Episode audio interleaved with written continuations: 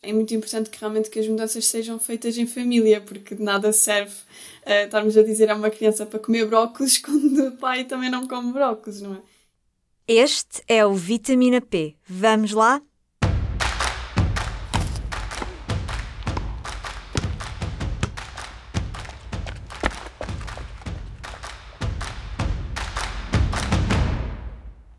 Viva! Eu sou a Carla Penina e este é mais um Vitamina P, o podcast de desporto e nutrição do público. Bem-vindos à nova temporada. Vamos falar de pão com chouriço e cachorros quentes? Esta semana, as crianças e jovens que voltam às aulas já não vão encontrar estes produtos à venda nas escolas em Portugal. Em agosto, um despacho publicado em Diário da República limitou a venda nas escolas de produtos prejudiciais à saúde. Isto inclui croissants, empadas, batatas fritas e sumos açucarados.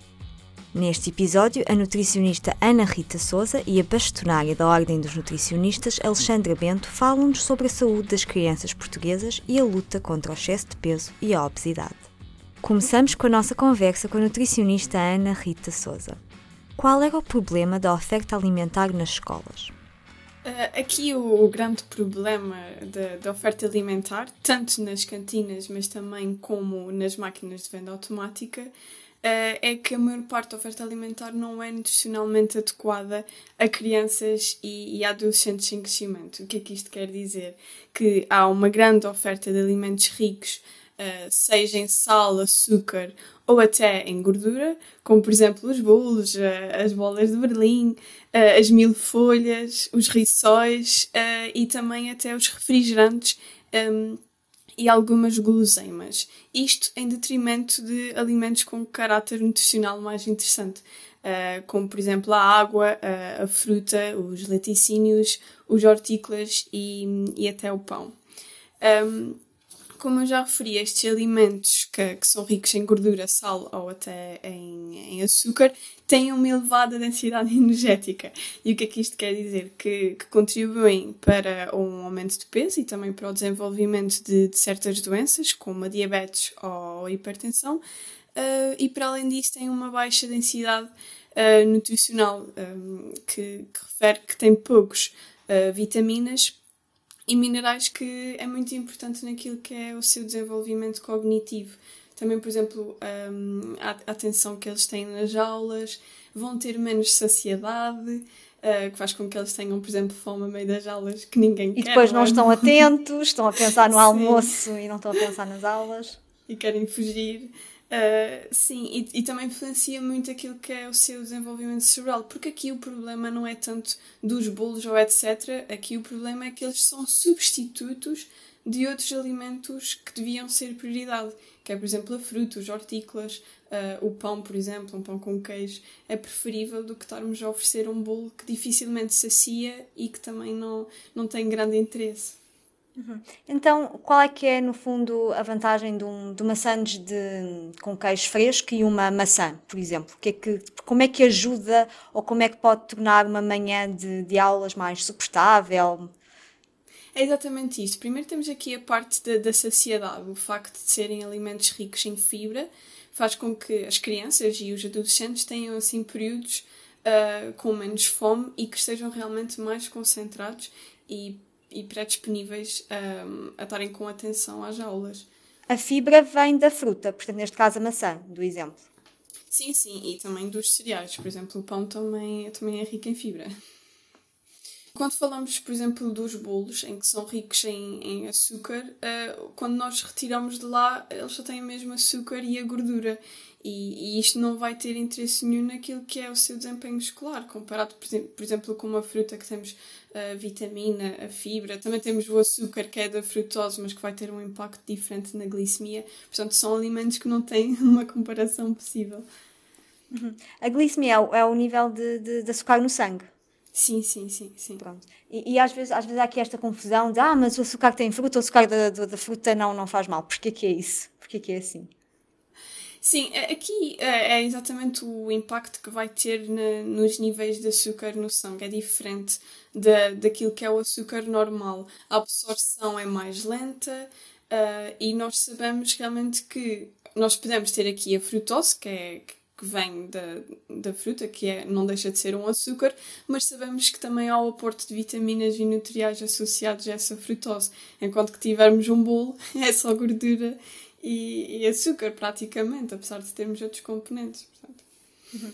Algumas crianças estão muito habituadas, é, eu lembro-me que, que é, é, muito bom durante o intervalo comer um pão com chouriço, às vezes gelados, uma, uma guloseima, um refrigerante. Como é que uh, os pais podem abordar as, as, mudanças alimentares na escola e motivar os mais novos a fazerem escolhas mais acertadas?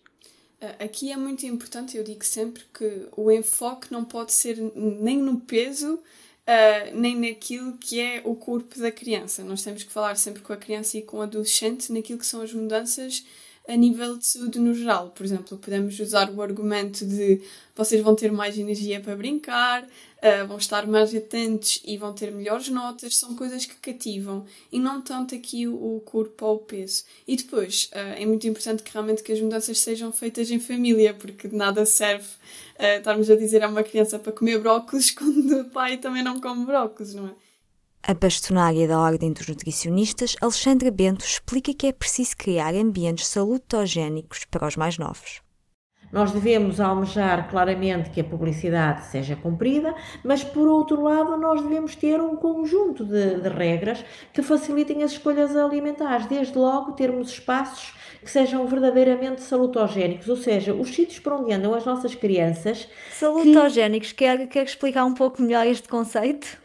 Eh, salutogénicos quer dizer que sejam espaços que de alguma maneira onde a gente possa quase que respirar uh, a saúde e portanto toda a oferta alimentar, tudo aquilo que circunda o sítio onde as crianças estejam seja verdadeiramente saudável e apela a comportamentos saudáveis e portanto se a criança está na escola, a oferta alimentar que está no, no bar da escola seja apelativa, seja saudável, seja interessante, não é? Em termos de, de sabor em termos visuais, mas também é em termos nutricionais. E quem fala no bar, fala nas máquinas de venda automática, fala naquilo que é oferta alimentar nas escolas, portanto, de alguma maneira, no refeitório, portanto, de alguma maneira, tudo aquilo que envolve uh, as crianças, uh, de alguma maneira, impulsionar para escolhas saudáveis.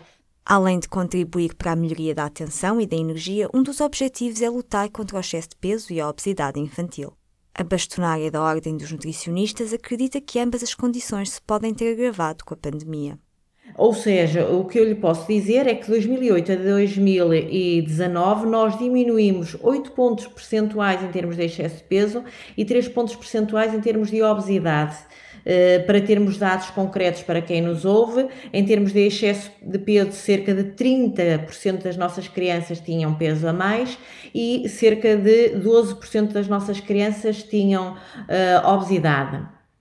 Ora, uh, dados de 2019, não nos podemos esquecer uh, que o ano transato e este ano estamos a viver um período muito particular uh, e este período pandémico, como todos nós sabemos, não, não é preciso sublinhar muito, como todos nós sabemos, tivemos alterações das nossas vidas e as nossas crianças também tiveram alteração das suas vidas. Era isso que eu ia perguntar, qual é que tem sido o impacto da pandemia na obesidade e no excesso de peso infantil?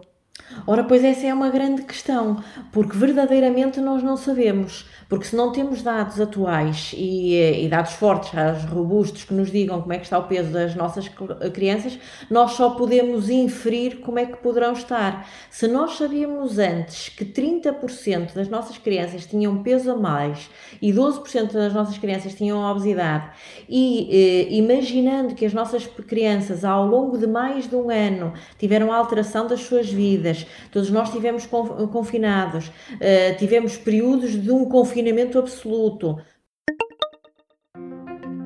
Se ainda não é assinante do público, do que é que está à espera? Temos um desconto exclusivo para quem ouve os nossos podcasts. Em público.pt barra assinaturas, basta inserir o código POD10, POD10, para ter 10% de desconto numa assinatura do público. O código é válido para novas assinaturas ou assinaturas expiradas há mais de 90 dias. O público fica no ouvido.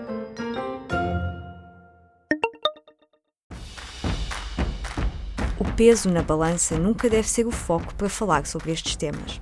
A nutricionista Ana Rita Souza sugere tentar mudar os hábitos.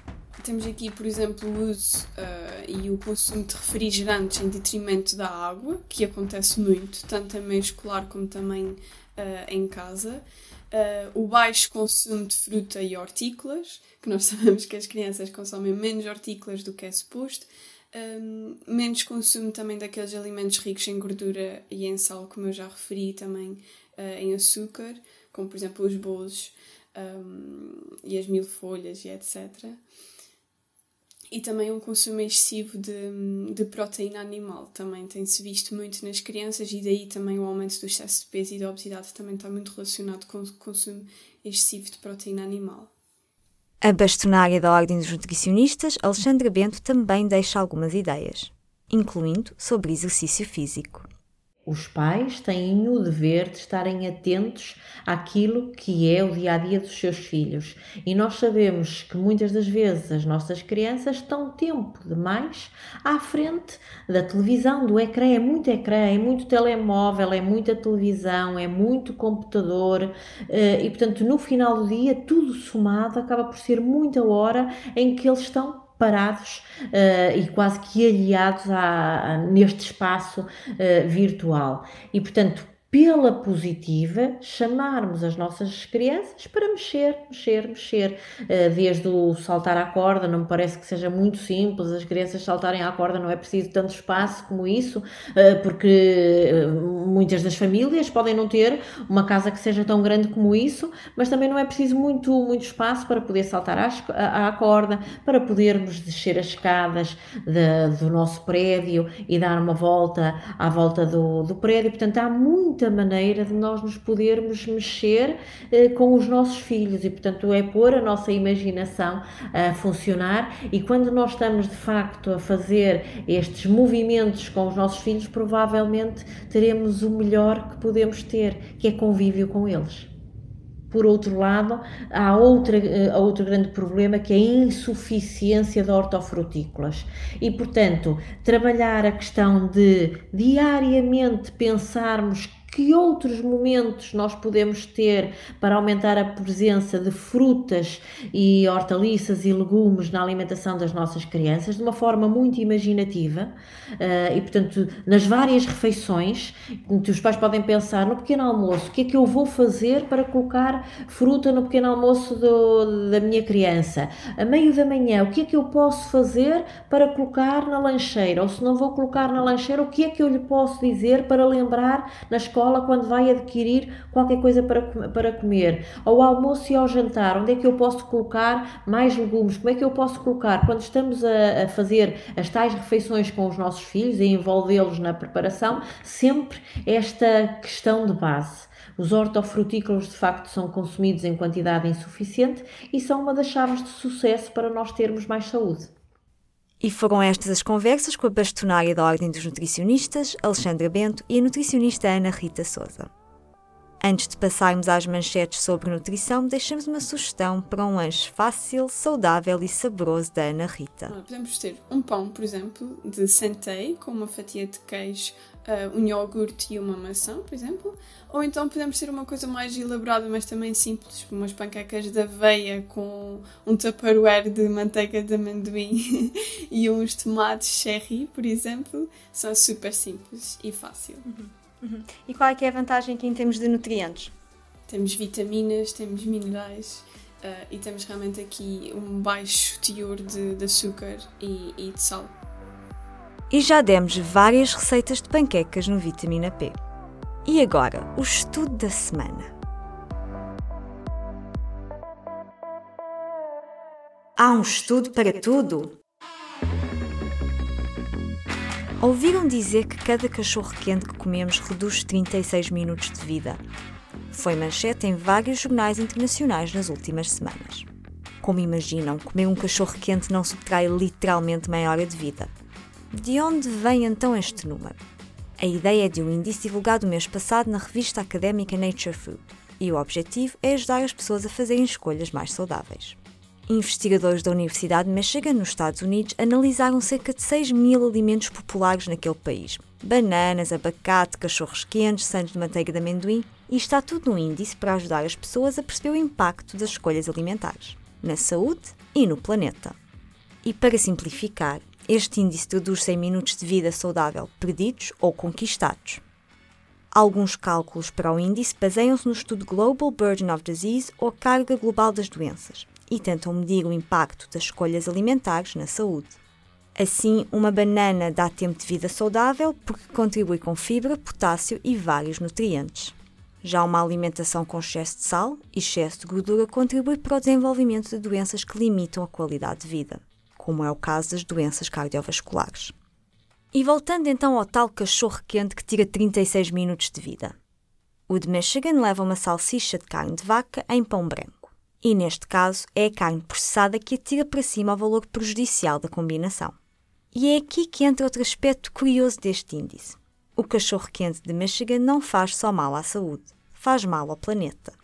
Os cálculos também consideram o impacto ambiental dos alimentos com base na forma como são produzidos e nos resíduos que criam. A produção de carnes processadas, como a salsicha e o fiambre, estão associadas a emissões consideráveis de gases poluentes. Os investigadores explicam que o índice não foi criado para alarmar, mas para ajudar as pessoas a fazerem escolhas mais acertadas, para a saúde e para o planeta. Se comerem um cachorro quente, não se esqueçam de ter fruta à sobremesa. E por hoje ficamos por aqui. Até ao próximo episódio, escrevam-nos com ideias, dúvidas ou sugestões. Vamos começar em breve uma série sobre estilos alimentares e diferentes formas de comer no dia a dia. Haverá episódios para os fãs de hidratos, para quem prefere uma alimentação mais natural e menos processada e para quem acha que a gordura não é amada fita.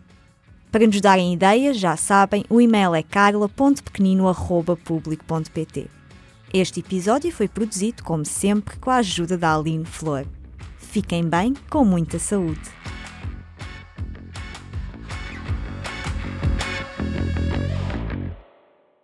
O público fica no ouvido.